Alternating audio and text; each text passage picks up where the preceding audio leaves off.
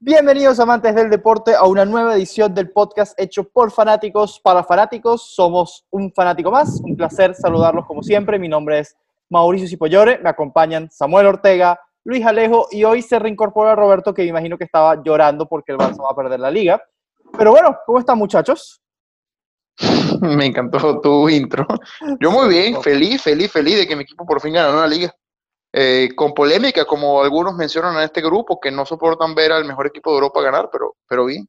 ¿Usted cómo está, muchacho? Pero ¿por qué tiene que haber polémica? Eso es lo que yo sé. Yo feliz, pero espérate, yo feliz porque el equipo, por tres razones, mi equipo ganó, los culés están rabiando y volvió la Fórmula 1. ¿Quién ganó hoy, Alejo, por cierto, en la mañana? Butter. Mm, yo, vi la, yo vi las prácticas y de verdad que tuviones dentro de todos los, dentro de todos los, los deportes que han vuelto. Boras, Boras, perdón, Boras, siempre lo confundo, Boras. El Siempre que me menos se siente raro es la Fórmula 1. O sea, la Fórmula 1 tú casi nunca te dabas cuenta que los fanáticos jugaban un rol tan importante, por lo menos en televisión. Sí. Para Esto, nada, la, sorpre- la, la sorpresa, la sorpresa de, de la carrera fue Lando Norris, que quedó en tercer lugar, primera vez en el podio en su carrera en la, en la categoría, y Hamilton, que iba de segundo, pero por una penalización quedó de cuarto lugar. Así que el primer lugar fue Valtteri Bottas, el segundo Charles Leclerc y el tercero fue Lando Norris. Le- eh, Leclerc, el de Ferrari, ¿no? Sí. Ah, perfecto, Qué perfecto. bueno volver a Entonces, ver un deporte. Y Rob, tú estás muy callado. Sí, sí, en verdad ese es un deporte que, que la gente no, no valora mucho, pero es tremendo deporte. Pero es buenísimo, muy bueno. El, el culco de que todos nos levantemos temprano a ver Fórmula 1. Yo, te- yo estoy claro que tú nunca te has levantado temprano para ver Fórmula 1. A mí, en fact, me, me, me despertaban. No sé si tú te acuerdas, Mau, pero en Venezuela Sí, era lo pasaba. Televen. Televen. Y Benevisión también lo pasaba, creo, ¿no? Sí, no recuerdo. Pero sí, yo me acuerdo quedarme, no sé, para ver la carrera de Malasia, que era que sí que a las 3 de la mañana yo me quedaba viéndolo cuando me gustaba la Fórmula 1. Y ahorita, si la veo en la tele, es el único momento. Pero de resto no, no soy así fanático, sí. ni siquiera sé dónde corrieron hoy. Y Australia. Australia. Ah, claro, la temporada siempre empieza en Australia. Y termina en Brasil, ¿no? Sí. O terminaba. ¿O sigue terminando en. Brasil? Yo no estaba al tanto de cómo cambió el calendario de la Fórmula 1 este año. Yo creo que, que te- pero te- creo que en los últimos años ha terminado en Dubái, si no me equivoco. Mira tú, yo O en, o en Abu Dhabi. O en Abu Dhabi, exactamente. Pero bueno, vamos a hablar de lo que vinimos hoy, que es las grandes rivalidades del deporte. Rivalidades, entiéndase, entre equipos, entre personas, entre cualquier tipo de rivalidad que exista dentro de una cancha de, de fútbol. Eh, y no sé, muchachos, ¿con qué rivalidad quieren empezar que sea destacable, que, que nos haya- Caracas Fútbol Club versus Deportivo Táchira, el clásico de Venezuela, que nadie ve y a nadie le importa. Pero, por de récord, le ganamos el último título, yo fanático del Caracas, al Táchira. Pero bueno, ya aquí picantito para... No, pero nunca mejor que un Caracas. Yo creo que, que, que esto, esto podemos dividirlo como, o sea, podemos hablarlo por parte para que sea un poco más ordenado. Creo que podemos hablar un poco de lo que son los mejores clásicos, los que pueden ser los mejores derbis y los que pueden ser las mejores rivalidades eh, individuales en el deporte. Yo diré O sea, algo, el Lazio Roma cualquier no, deporte en sí. cualquier cosa en realidad, ese derby.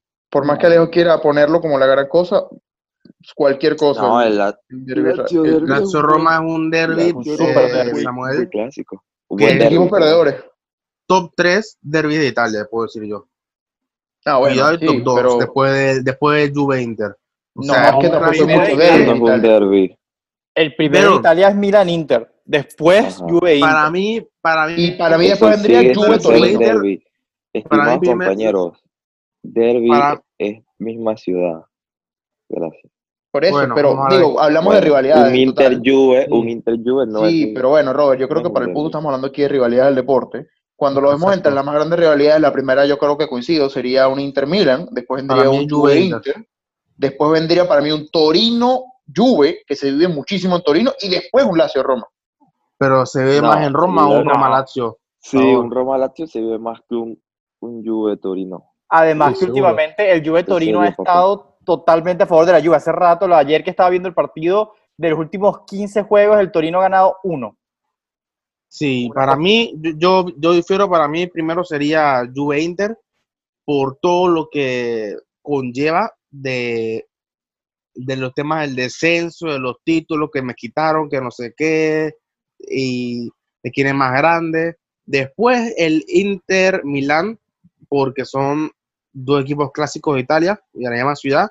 Y después el Roma Lazio, que va más allá del fútbol, ya es un derby con temas políticos muy fuertes de por medio.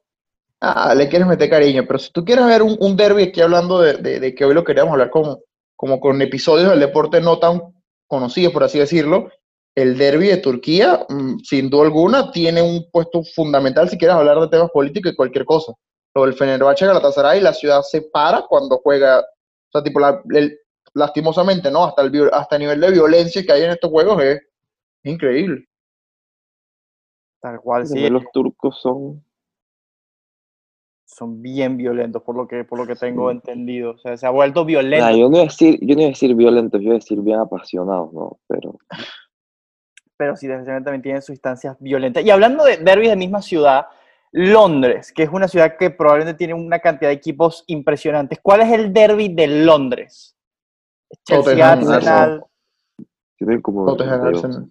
Tottenham, Pero creo Arsenal. que el más importante, creo, creo que el más importante y el que más rivalidad se vive es el, el Tottenham Arsenal. Sin duda, sin duda. Ah, y chicos, antes de seguir con esto, Pero- quiero, pero antes de seguir con los derbis, quiero ratificar, ¿no? Eh, disculparme, cometí un error al principio. Fue en Austria el premio de la Fórmula 1. Fue en Austria, no en Australia. Ya, vamos a seguir. Ok. Gracias. Pero el Pero sí, Chelsea no, tiene, que- no tiene nada relevante, no, tiene, no juega un derby contra el Arsenal, por ejemplo, Chelsea-Arsenal. Sí, también, o sea, sí, sí también es un derby, como igual es un derby el Chelsea-Tottenham, pues son del- siguen siendo de la misma ciudad, pero la Para mí rivalidad sería- Tottenham, Tottenham Arsenal es mucho más fuerte porque, bueno, los dos están en, en- en el norte de Londres y Claro. es una rivalidad que ya se va a muchísimos años atrás cuando la Football League eh, dejó en segunda división al Tottenham para ascender al Arsenal mediante votaciones. Cuando en el fútbol, o sea, en el papel, en la tabla, el Tottenham estaba arriba del Arsenal, o sea, el Tottenham tenía que ascender. Entonces, eso siempre ha sido una rivalidad y algo que siempre le ha quedado marcado a los, a los aficionados del Tottenham.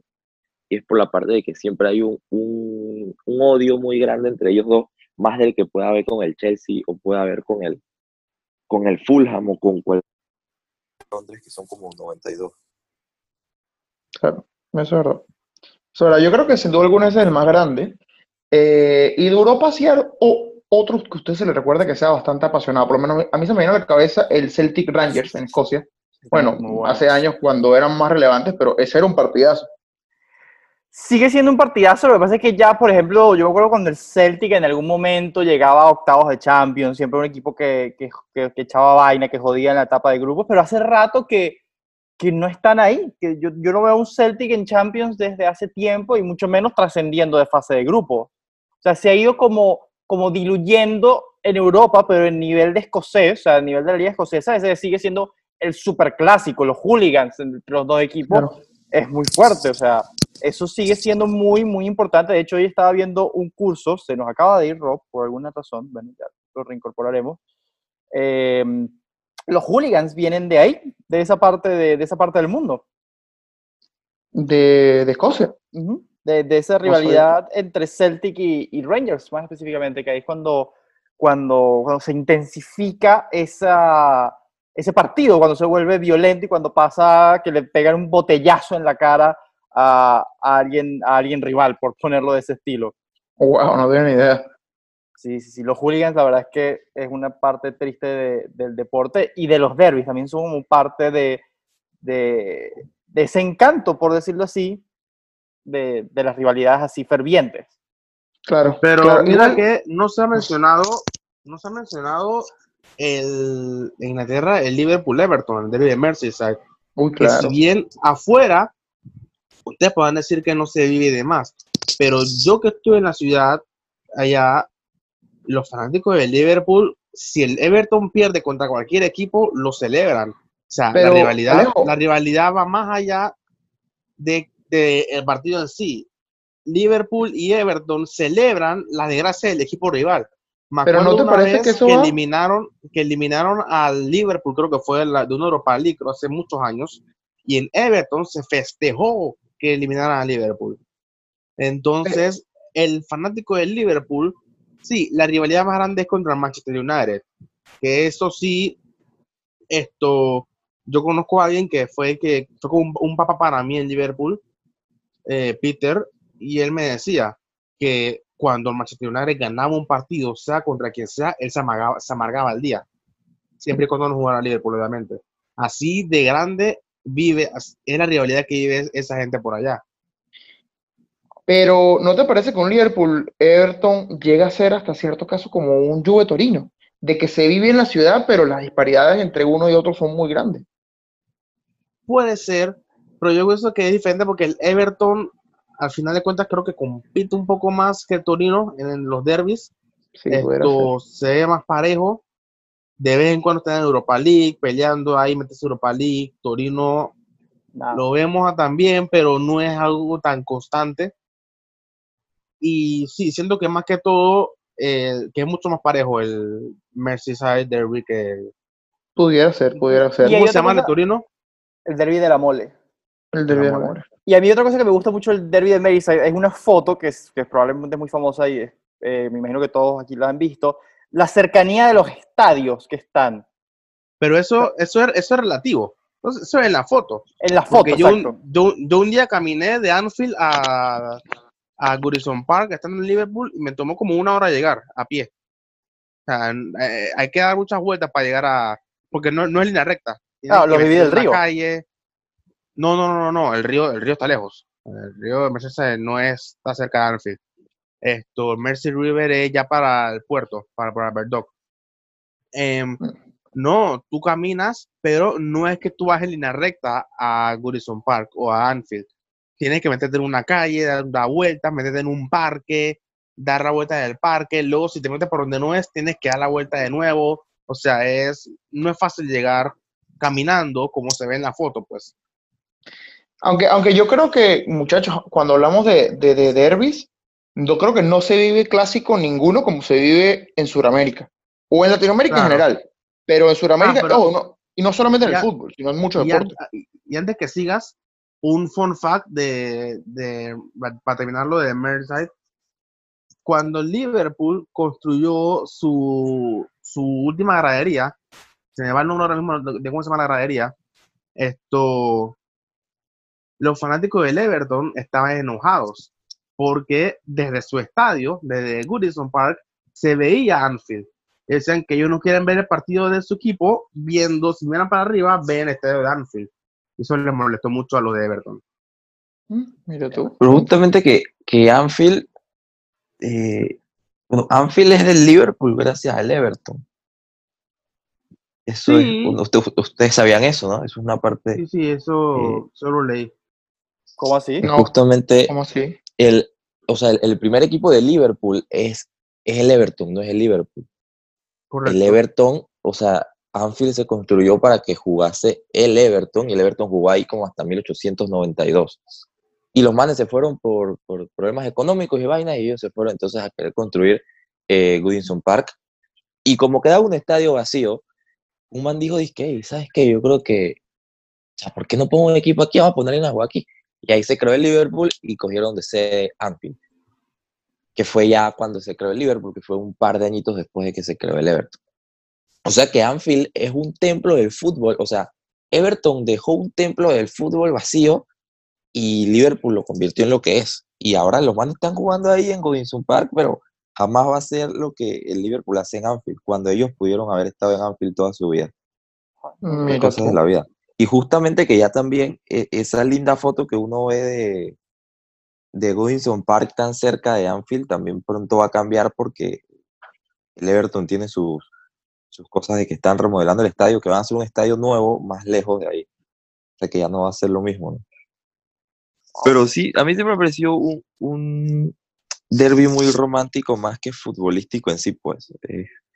Es por todo lo que representa la ciudad, los equipos, pero hace un par de años que está bastante lejos de, de que esté parejo ese encuentro. Por más de que el Liverpool esté en un mal momento, el Everton siempre va a encontrar la manera de estar en un momento más malo que el Liverpool. Sí, increíble. Y, y, siempre, y siempre va a hacer eso. Pues. Si el Liverpool va de sexto, créeme que el Everton encontrará la manera de estar de noveno. Y va a encontrar la manera de, de, de que ese derby sea menos competitivo de lo habitual. sin duda, sin duda. Ahora, Rob, yo creo que, bueno, nada, esta es una pregunta, no, si solamente hablamos del tema del, del fútbol, porque el tema de, por ejemplo, otros deportes como el béisbol es diferente, pero después del superclásico argentino, que para mí es el clásico hasta más grande del mundo, por encima de cualquier otro clásico que exista, ¿cuáles de ustedes consideran que son los mejores clásicos del fútbol suramericano o hasta el fútbol de esta parte del mundo? Sin contar argentino sin contar el... Bueno, no, no, no, sin, o sea, sin contar ese, porque en Argentina hay muchas otras rivalidades grandísimas. De hecho, yo te iba a comentar, ahí hay también de esas curiosidades de la cercanía de estadios eh, entre el Atlético Independiente y el Racing en Argentina. Los estadios están, ahí sí están literalmente uno al lado del otro. De hecho, el otro día estaba viendo un blog de un, de un señor que va a ver un juego del Independiente y se ve el cilindro ahí de, de Racing. Eso, son, eso es tener ahí eh, cercanía con tu rival. O sea, creo que no se puede ser más cercano a tu rival que, que, eso. Y creo que es una de las cosas bonitas del fútbol y bonitas del fútbol argentino, que como nos contaba Pedro, es increíblemente apasionante. Sí, sin duda, sin duda. ¿Y dónde dejan por lo menos el, al Flufla?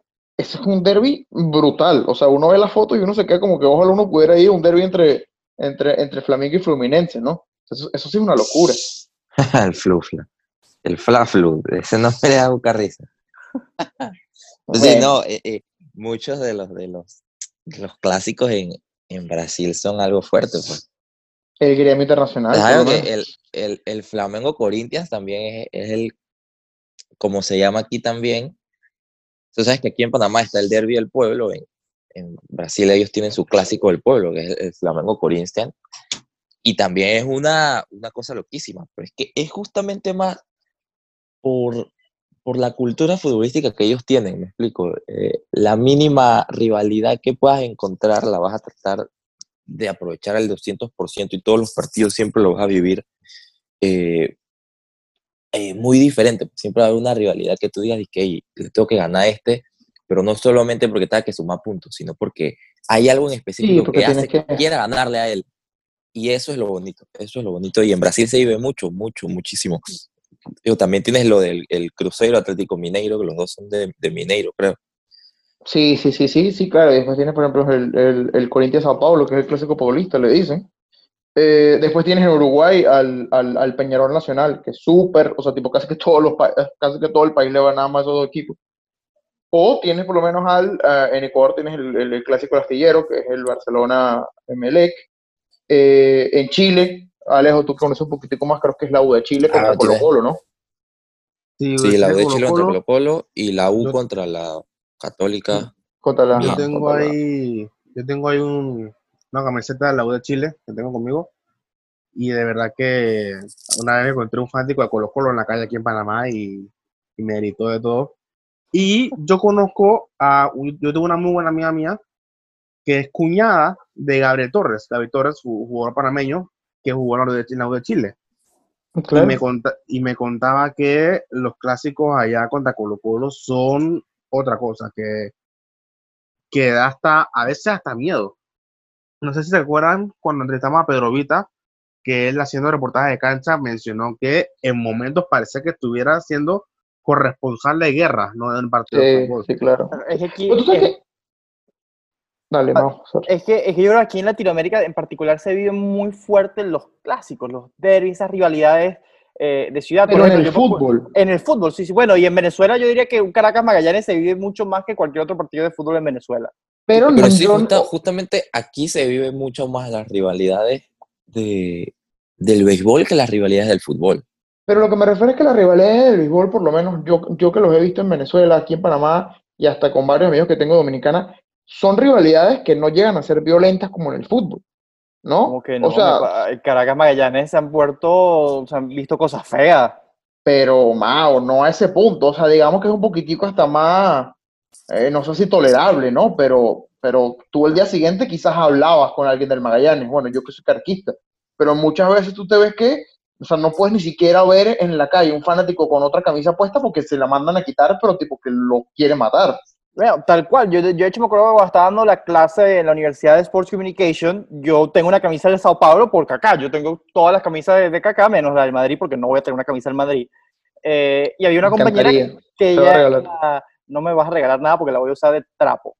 Eh, ella era fanática del Corinthians. Ella, ella teníamos una, una tarea en grupo y yo voy con mi camisa del Sao Paulo. Ella no me habló durante casi todo el día. O sea, me habló lo que era como, ok, sí, haz esto y ya, porque ella era del Corinthians y era, o sea, ver esa camisa le generaba un odio increíble. Eso es una cosa que, esa pasión, a mí me encanta de alguna forma, siempre y cuando, de, de nuevo, manteniendo. Sí, sí, claro. En Panamá, en Panamá sucede mucho con el béisbol.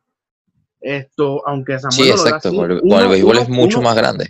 Uno que ha estado viviendo el béisbol desde que nació aquí en Panamá, casi te das cuenta, los, por ejemplo, herreranos y santeños, Se odia. en temporada, de- en, en, en- en- Sí, Alejo, pero mira. no- espérate, en tiempo que no hay béisbol, de por sí ya, se- ya tienen su pega. O sea, se disputan, se tiran, dicen que soy mejor que tú. En tiempo de béisbol se intensifica a otro nivel. Sí, pero no llega, diga- no llega a extremo, no llega a extremo. Obvio, por suerte no Pero llega es la que, violencia. espérate, y tiene que ser. Pero es que el que extremo, el extremo, el extremo no siempre es violencia. Extremo puede ser que simplemente, como dice Mau, no le hables a la persona del otro equipo. Sí, pero por lo menos yo que viví posiblemente el evento deportivo beisbolístico más grande de los últimos 10 años de Panamá, que fue la final era era Los Santos aquí en el Rotcarú, de verdad que, o sea, yo, eso, y, es una cosa que, ojo, yo no quiero traer un tema de- de- de- de que es más o menos, más bien yo admiro al pueblo panameño por lo pacífico que fue saliendo de ese estadio, la gente era como si nada, y era como, yo he estado en, en, en, en, finales Caracas Magallanes donde la gente se entra a golpes afuera, y aquí la gente salía ojo, entre una cosa buena, pero todo el mundo andaba en un ánimo de animosidad que no se ve en otras partes del mundo. Entonces, quizás un poquitico, ojo, más bien creo que es de admirar la tolerancia, pero no hay esa rivalidad donde, porque Alejo, yo lo viví en carne propia saliendo de ese estadio, tenía gente de Rey de los Santos y hablaban como que si nada hubiese pasado. Cuando tú ves en otras partes, por lo menos en un Dominicana, yo te invito a que, yo tengo de hecho un, un, un gran amigo mío que ve el podcast, una final, Licey, Licey Cibao, se matan afuera en Santo Domingo, me explico. Eso aquí no lo ves en Panamá. Claro, pero a lo que yo me refería era al hecho de que si hay rivalidad, obviamente, aquí en Panamá no somos violentos, eso hay que verlo. Sí, sin duda. Lo cual yo en creo Panamá, que es la única vez que he visto violencia en el estadio fue en el Araunido Plaza Amador, semifinal 2016, que literalmente el Maracaná quedó destruido por completo. O sea, lo destruyeron, yo estaba en el estadio, sentí miedo, me tuvieron que básicamente escoltar un palco de prensa. O sea, la gente, en verdad, estuvo ahí, se pasó. Pero eso era una calentura que venía antes del partido. Se investigó lo- luego después, o sea, de camerino, los jugadores estaban golpeándose y peleando. Y se transmitió la cancha después, la afición, porque la afición de Plaza es muy, es muy ruda, pues. O sea, es una afición más fiel de Panamá, pero a ser tan fieles y tan fanáticos, se sientan a ser extremistas. Y eso es lo que yo siempre he criticado. Son fanáticos que te van a apoyar siempre, pero de una forma quizás no muy agradable para otros y crea la molestia. Entonces, eh, esa ha sido la única vez que en Panamá yo he visto problemas al estadio con los fanáticos. Pero fuera de ahí, sí, en Panamá somos muy pacíficos. Fun fact, el partido de fútbol entre clubes más con la mayor cantidad de asistencia en el mundo, con 194 mil fanáticos, fue un Fla-Flu en, en 1963. Wow. Casi 200 mil personas metidas viendo un partido de fútbol. Ahora, Mau, tú que, tú que eres bien acérrimo seguidor de los deportes americanos, ¿cuál crees tú dentro de todas las rivalidades de Estados Unidos es la más grande? Creo que después de un Yankee Boston. Yo iba a decir, Yankees Boston es, es la clásica porque ellos se odian. O sea, las ciudades se odian. O sea, hay una rivalidad entre Nueva York y Boston que yo soy mejor, que yo soy mejor. O sea, el todo compite en Nueva York y Boston. Pero en Yankees Medias Rojas van más allá. Además que los Yankees antes se, se veían mucho como el hermano mayor que le hacía bullying a los Medias Rojas porque siempre los eliminaban. Sea, los, además que se intensifica esa rivalidad cuando pasa lo de Babe Ruth, que lo venden a los Yankees para que el dueño de ese momento de los Medias Rojas pudiera financiar una obra de teatro. Entonces ahí se crea la maldición wow. del bambino y ahí empieza la rivalidad fuertemente. Tuvieron, eh, me acuerdo, hace poco estuvo bien, estuve viendo, eh, en los años 2003 y 2004, las series de campeonato fueron entre Yankees y Boston, ambas fueron a juego 7 y ambas fueron definidas casi al último momento. O sea, es una rivalidad que se lleva mucho tiempo. Yo generalmente me encanta el béisbol. Yo no veo mucha temporada regular de las grandes ligas, pero siempre veo los Yankees medias rojas. Después tienes, en el deporte americano está Green Bay Chicago, que yo tuve la osadía de ir a Chicago con una camisa de Green Bay y todo el mundo me miraba feo, literalmente me miraba feo.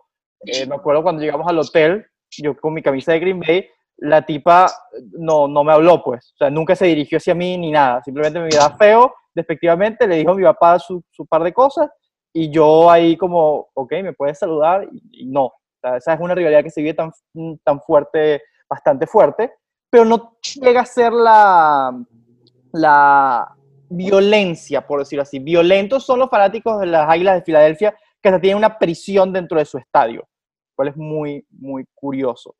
Pero bueno, el Zoom nos está diciendo que eh, estamos a 10 minutos que nos venza la pobreza, así que vamos a hablar un poquito de rivalidades individuales, si les parece, antes de que se acabe esto. ¿Cuál dirían que es una rivalidad individual que destaca por encima de todas? Yo creo que es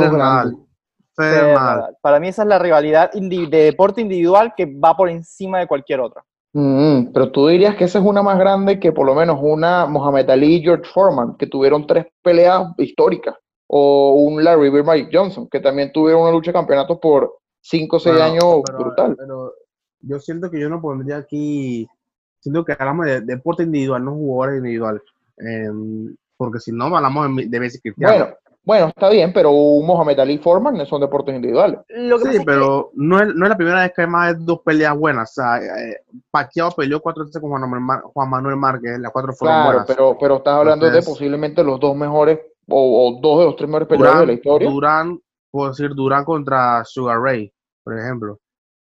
Sí, bueno, pero si vamos a ese punto, te diría eh, Sampras Agassi. Pero, que es que Federer y Nadal han sido dominantes por tanto tiempo. O sea, han sido dominantes casi por 20 años del, del, tenis y siempre han sido ellos dos. O sea, se establecieron en un nivel tan alto y entre ellos dos también los partidos eran legendarios. O sea, yo, yo, lo que me molesta tenis, un poco pero siempre partido.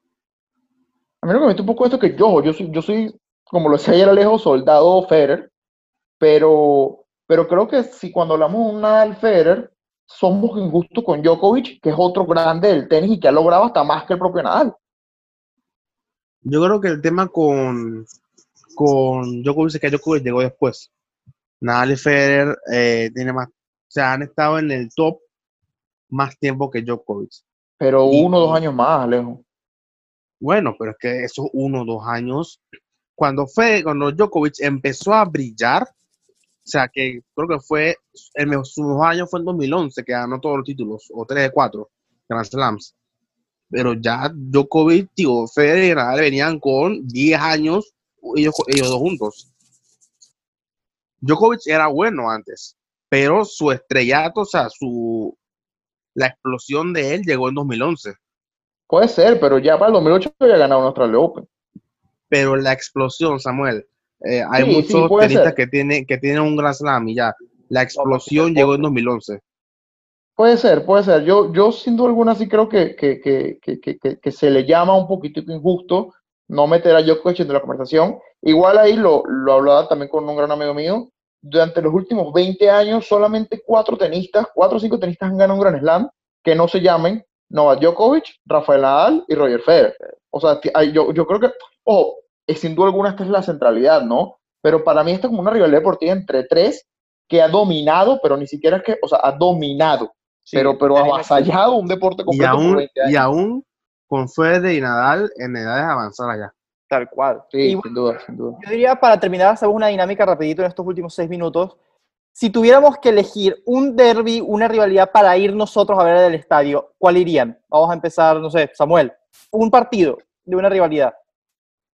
Mm, yo, yo, yo particularmente siempre quiero ver un Boca River en, en, el Monumental. ¿Alejo? Yo me iría por mmm, Madrid Atlético. Madrid Atlético, wow. Por encima de un Madrid Barça. Sí. Wow. Un, Madrid Barça va más gente internacional. más Atlético es más de ciudad, se llama entre, entre la gente de Madrid. Mm, Es verdad. Rob, ¿tú? un, derby que, que está, o sea, que, que mucha gente no conoce, pues, pero que es un, algo que, es- que si vamos, vamos es a vivir, eh, vamos a ver sangre en el campo. ¿no? Se va a ver Paderborn contra patadas durísimas. No, estás loco, viejo. Vamos a ver un Millwall West Ham en The Den, viejo. Ay, a Es una locura, es una locura el partido. Lo que esos manes No, se odian, ese es un buen, ese es un buen lo que derbi. esos manes se odian es, es loquísimo. Porque Yo te diría que- que, verlo, que verlo dije, en el Olímpico de Londres, pero ese estadio ha perdido como su magia para el West Ham Sí. y. Bowling Ground ya no existe, así que sería mil veces mejor verlo en el estadio del, del Millwall, Y- y- y en esa- y en mítico. Y en esa tónica, Wow. en esa tónica, Rob, un Man, Man United Leeds también es de sangre. Sí, también un partido bastante loquísimo, loquísimo. Mil, Y, uno, y mil uno que podemos poner, y uno que podemos poner un extra así, porque creo que, siempre es bonito hablar de ese, es el derby de, de Sevilla. Siempre hablar de un, de un Betis, Sevilla, Oh. o Sevilla Betis, donde sea, ya sea en el Benito Villamarín o en el, o en el Sánchez Pizjuán, es ser una belleza vivirlo. Donde sea es una belleza vivirlo. Dos equipos que literalmente Sevilla vive de esos dos equipos y, y plus de que la ciudad es muy bonita, me explico, ver, ver un derby en, Sevilla es raro que veas un día nublado. Lo más probable es que veas Sí. un día soleado en Sevilla. Sí, eso es Sí. cierto, eso es cierto, eso es cierto. Y Mau, bueno, ¿tú? para mí, yo para mí diría, desde el punto de vista como fanático, me gustaría ver un Green Bay Chicago en Green Bay. Me muero por ir a ver ese, ese juego, pero, pero como ambiente diría el grandioso Ajax contra el PCB. No, mentira. ¿Sabías, ¿Sabías que, fun fact, este año yo tuve la oportunidad de, de ir a un Madrid Atlético? Ahora que no me acuerdo. ¿Y qué pasó? De, no habían entradas para el partido. Estaban todas sold out. Ah, cierto que tú estabas por allá. Pero Sa- ¿Sabes cuál vería yo también, Mau? Un, un Cibao, un Cibao Águilas en, en, en Dominicana. también podría ser. Y bueno, Eh, sorry, un, un Cibao Licey, disculpa.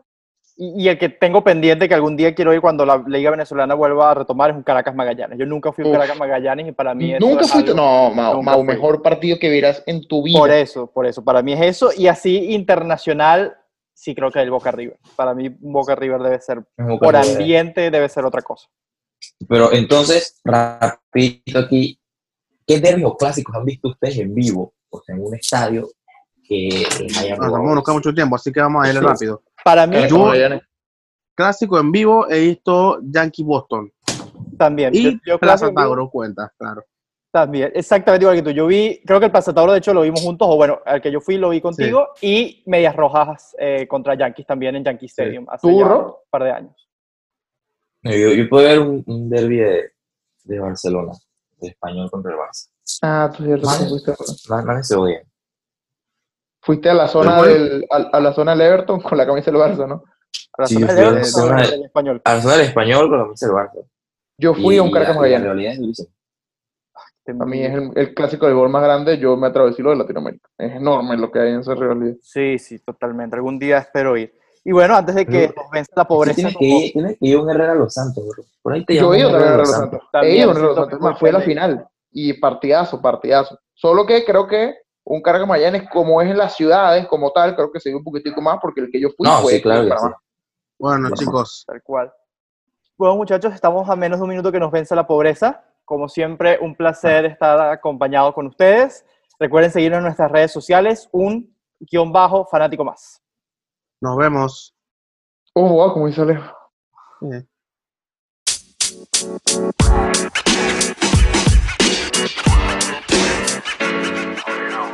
Genoma.